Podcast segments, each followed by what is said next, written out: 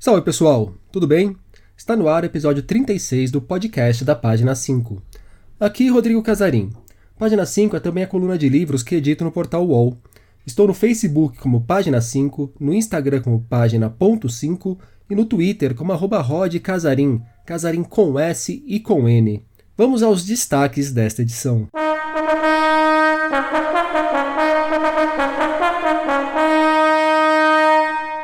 Ricardo Lízias e o seu Diário da Catástrofe Brasileira.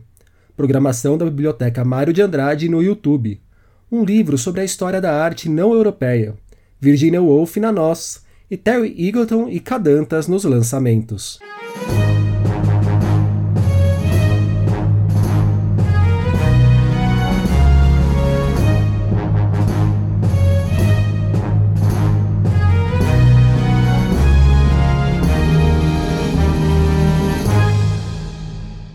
No dia 28 de outubro de 2018, após o segundo turno das eleições presidenciais, o escritor Ricardo Lízias começou a registrar o que acontecia no Brasil.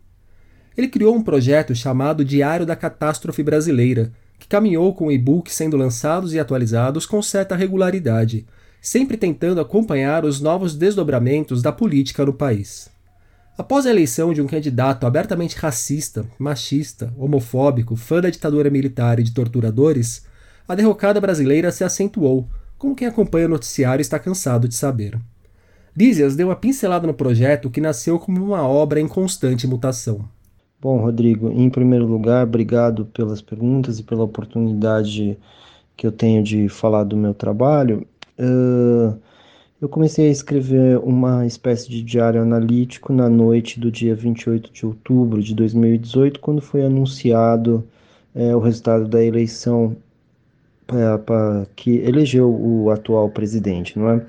é? Eu já vinha de uma perplexidade grande dos meses anteriores em que eu estava reunindo um material de propaganda da extrema direita que é bastante assustador, não é? Então eu comecei a, a escrever essa análise tentando contemplar vários vários é, elementos diferentes, né?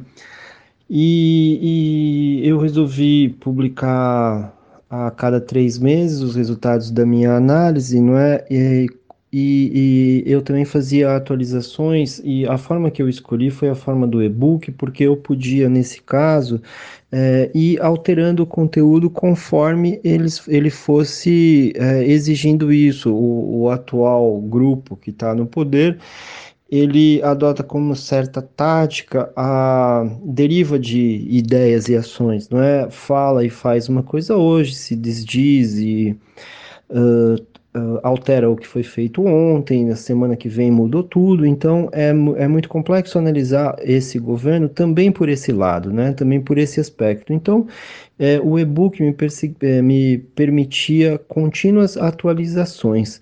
E isso é bastante importante para que esse governo não deixe, é, no, não nos pegue no contrapé. Então, esse eu, eu adotei esse formato durante uh, o ano passado inteiro. Agora, Lísias faz um primeiro recorte desse seu projeto para lançar o livro físico de Diário da Catástrofe Brasileira. Ele sai pela Record e já está em pré-venda.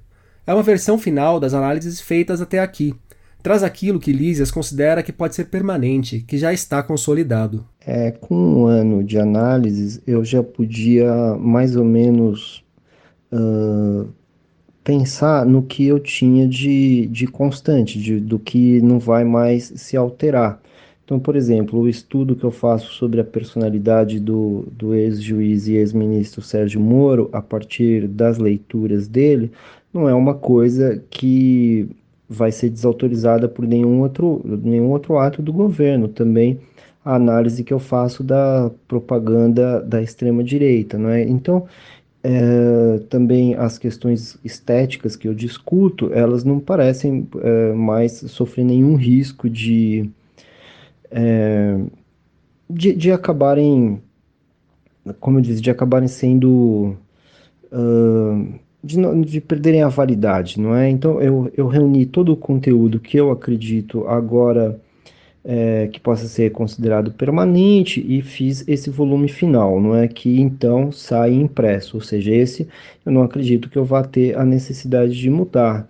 são eu também a herança da ditadura, a questão da literatura relacionada à ditadura, a questão do conservadorismo dos meios artísticos, dos meios intelectuais. Tudo isso eu acho que fica fica permanente e é esse esse volume que sai agora, é esse conteúdo que sai agora no livro impresso. Os e-books eu já retirei do ar, não é? Eles já não, não, não me parecem não me parecem mais, mais válidos, porque eles não como eu disse, eles, eles ficaram, é, é, algumas das coisas ficaram ultrapassadas, outras, outras se transformaram, então eu, eu acho que já não tem mais, é, eles não têm necessidade. O único que está no ar é o que diz respeito agora ao segundo ano, porque eu pretendo acompanhar todo o governo fascista. Eu gostaria de que, gostaria de não fazer mais volume algum, né? gostaria que o projeto se encerrasse, mas ele só vai se encerrar quando o governo fascista se encerrar também. Material de campanha utilizado nas eleições de 2018, uma análise de Sérgio Moro a partir de suas leituras, o comportamento dos seguidores de Olavo de Carvalho, esses são alguns elementos presentes em Diário da Catástrofe Brasileira. Para simbolizar a urgência do momento em que vivemos, Lísias não utiliza conjunções adversativas em seu texto. Não há mas, porém, todavia, no entanto ou contudo nas páginas do livro. E o nome do atual presidente não é citado, por uma razão de higiene mental, segundo o autor. Lísias também é escritor de livros como O Céu dos Suicidas, Divórcio, A Vista Particular e O Livro dos Mandarins, que particularmente adoro. Em Diário da Catástrofe Brasileira, ele ainda analisa o comportamento dos intelectuais e de parte do meio artístico nesses últimos anos. Ele falou pra gente um pouco de como vê esses dois setores. Sobre o meio intelectual, eu fiz uma análise tentando compreender uh, as declarações que esse meio é, realizou durante a eleição, não é? artigos de jornal, manifestações políticas, é, e dá pra, deu para perceber que a maioria absoluta dos intelectuais, analistas políticos, cientistas políticos, filósofos, enfim, jornalistas ligados à, à política, negou a possibilidade de eleição do atual presidente até pouquíssimas semanas antes do, dos resultados é, muitos desses intelectuais declaravam literalmente que o atual presidente jamais seria eleito, né? É, depois que ele foi eleito, esses mesmos intelectuais começaram a fazer análises é, do que tinha acontecido três dias depois, sem nenhum tipo de uh, pudor, não é? E também sem, sem esclarecer as próprias falas. Uh, é, e a, a negação da, da gravidade da situação é algo que ocorre, aliás, até hoje, né? Quanto ao meio, ao meio artístico ou ao meio literário, eu faço uma tento fazer uma espécie de apreciação crítica desde os livros da ditadura para como mostrar como esse meio, na verdade, no geral, considerando evidentemente o establishment, é um meio que adere aos grupos de poder, né, aos grupos que estão no poder, tendo, no geral, ah, um comportamento conservador. É, eu não estou dizendo, evidentemente, que você vai achar.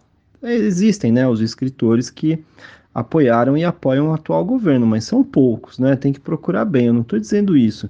Agora, se se observar o comportamento é, e, e, também a própria produção formal, é uma produção conservadora, uma produção que acredita as pessoas acreditam em romance, em ficção, em literatura, escrevem textos com começo, meio e fim. Você vai nos eventos, as pessoas dizem que representam o outro.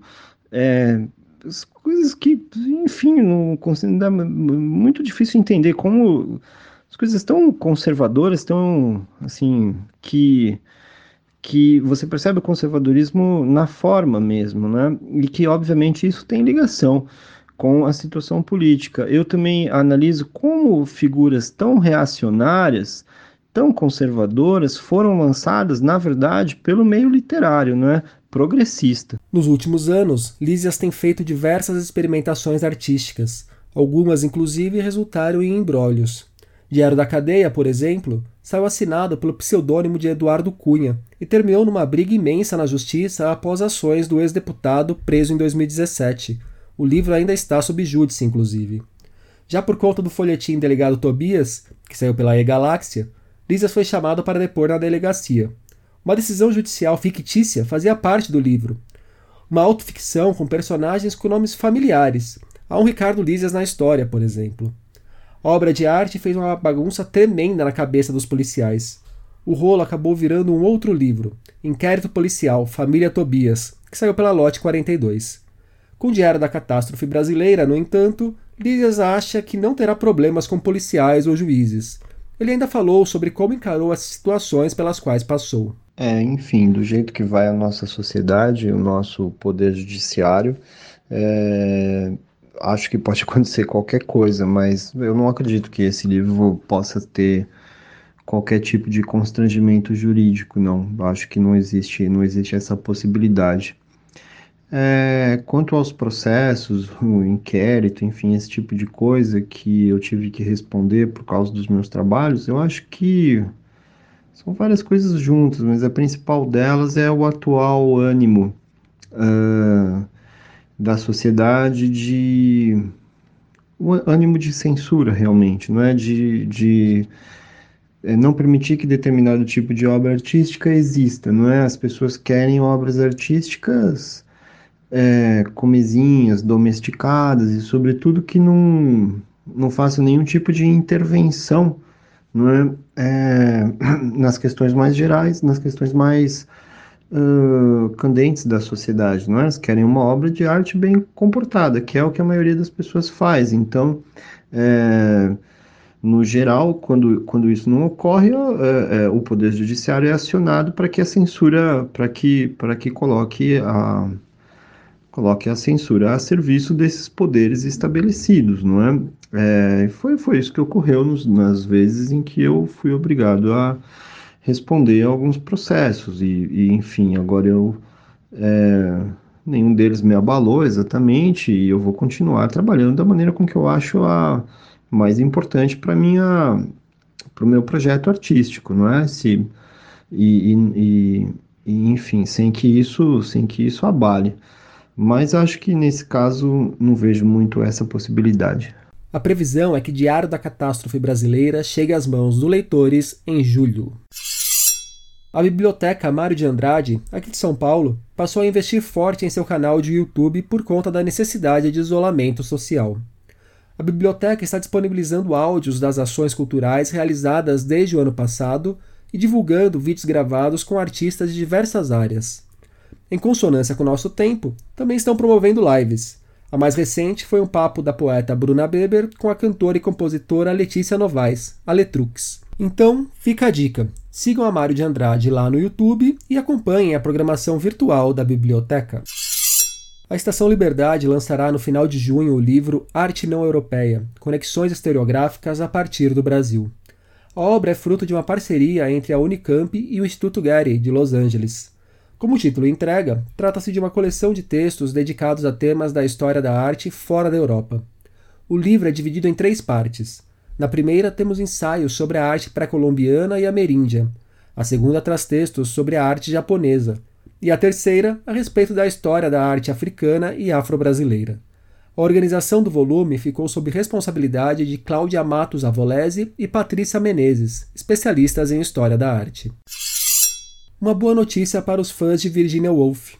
Como apontaram os colegas do Publish News, a Nós começará a editar algumas obras da escritora britânica e sobre a escritora britânica por aqui. O primeiro título que deve sair é Virginia, romance biográfico da francesa Emmanuelle Favier, que recria parte da vida da autora de Mrs. Dalloway.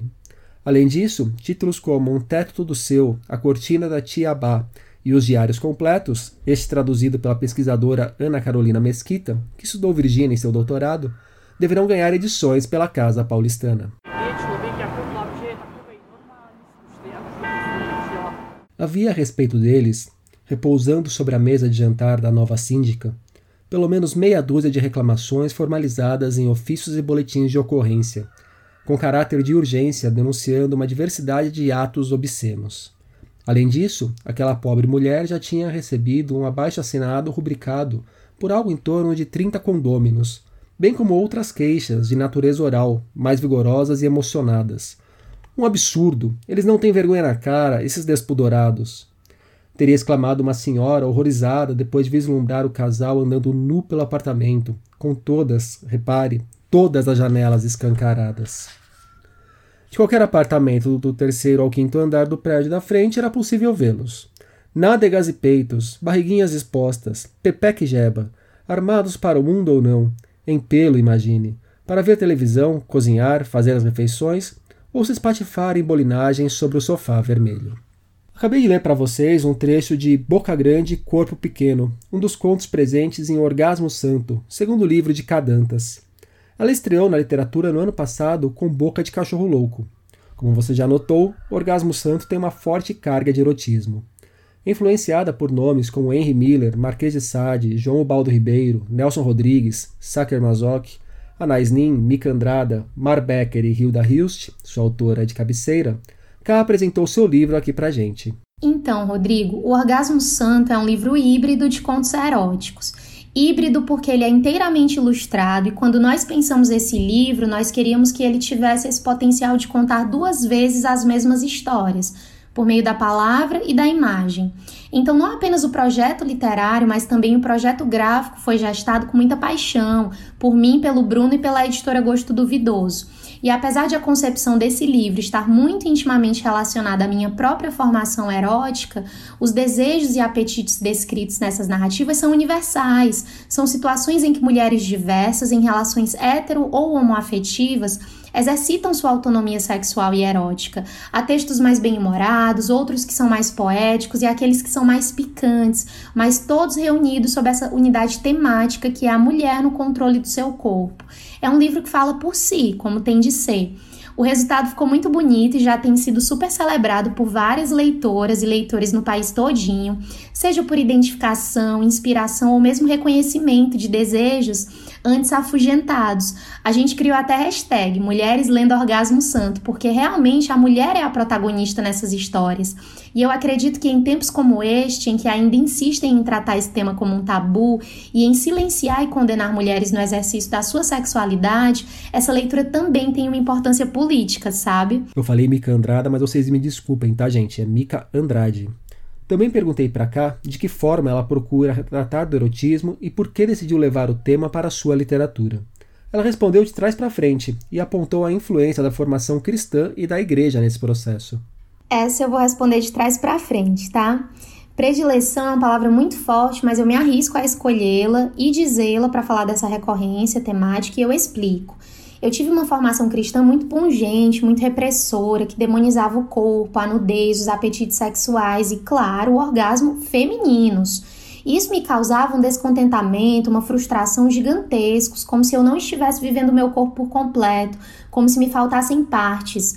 Então, quando eu rompi com a igreja iniciei minha jornada de autodescoberta e autoconhecimento sexuais e eróticos, o que antes era apenas curiosidade e frustração e que também se transformava em textos, veja só, se transformou num encontro muito intenso com meu corpo e no qual eu pude finalmente reconhecer e experimentar os meus desejos, todos eles, e os orgasmos descobertos, santificados no céu e principalmente na terra, inevitavelmente pulularam na minha escrita, cujo erotismo é sempre muito poético, cheio de metáforas, principalmente profanas, evidenciando essa minha formação religiosa.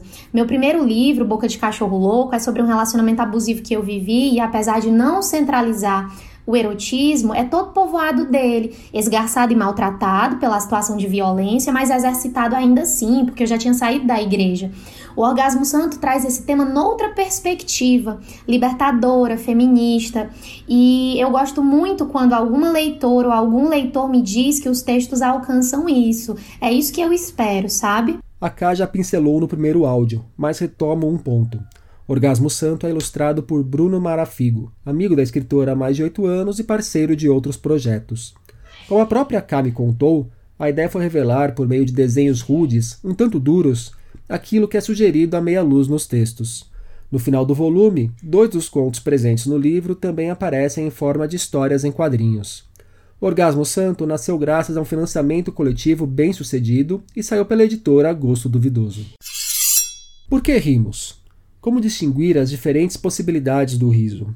O humor é subversivo ou pode ajudar a apaziguar discordâncias? É possível definir o que é espirituosidade? Essas são algumas das perguntas que norteiam o livro Humor, o papel fundamental do riso na cultura, escrito pelo crítico literário e filósofo Terry Eagleton. O autor parte de uma análise de Comedians, de Trevor Griffiths, para mostrar como o humor pode ser uma forma de companheirismo, um aceno para a utopia e uma arma política contra os mais poderosos. Nomes como Aristóteles, Tomás de Aquinos, Hobbes, Freud e Bakhtin também entram no leque de autores que servem de suporte para Eagleton. O humor acaba de chegar às livrarias pela Record, em tradução de Alessandra Bonhooker. E nos últimos dias, na página 5, nós tivemos a história de Arseno Meira, um leitor de raro cuja morte desafia o tempo. Resenha de Odisseia de Hakim, HQ de Fabian Tomé e uma reflexão sobre o que fazer quando o país desmorona. O Dia de Portugal e o Racismo no Museu dos Descobrimentos. Wagner Amaro, editor da Malê, indicando uma série de livros de autores negros brasileiros. Por hoje é isso. Gostou dessa edição do podcast? Tem dúvidas, sugestões, elogios a fazer, pedras a jogar? Me procure pelas redes. Por favor, também avaliem o podcast, deem joinha, estrelinha ou seja lá o que for e indiquem tanto o programa quanto a coluna para os amigos. Um abraço, um beijo, um aperto de mão e até semana que vem.